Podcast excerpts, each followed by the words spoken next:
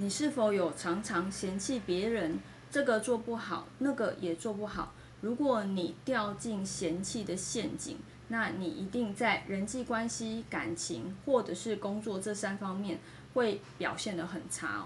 为什么呢？因为你想要改变人家的想法，还有改变人家的行为，你用这个方式，人家是不会得到任何改善，而且他的想法也不会得到任何改变哦。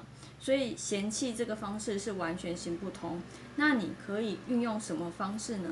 譬如说，你可以限制一个门槛，他到达的时候，他就有什么样的一些呃奖励，或者是哦。你可以跟着他交换条件一起去做，那这些都是可以改善对方的行为和想法。所以如果你用嫌弃的话，这个是非常不好的一个方式哈，请大家不要这样子用。好，那我们以上就分享到这边，下次见喽，拜拜。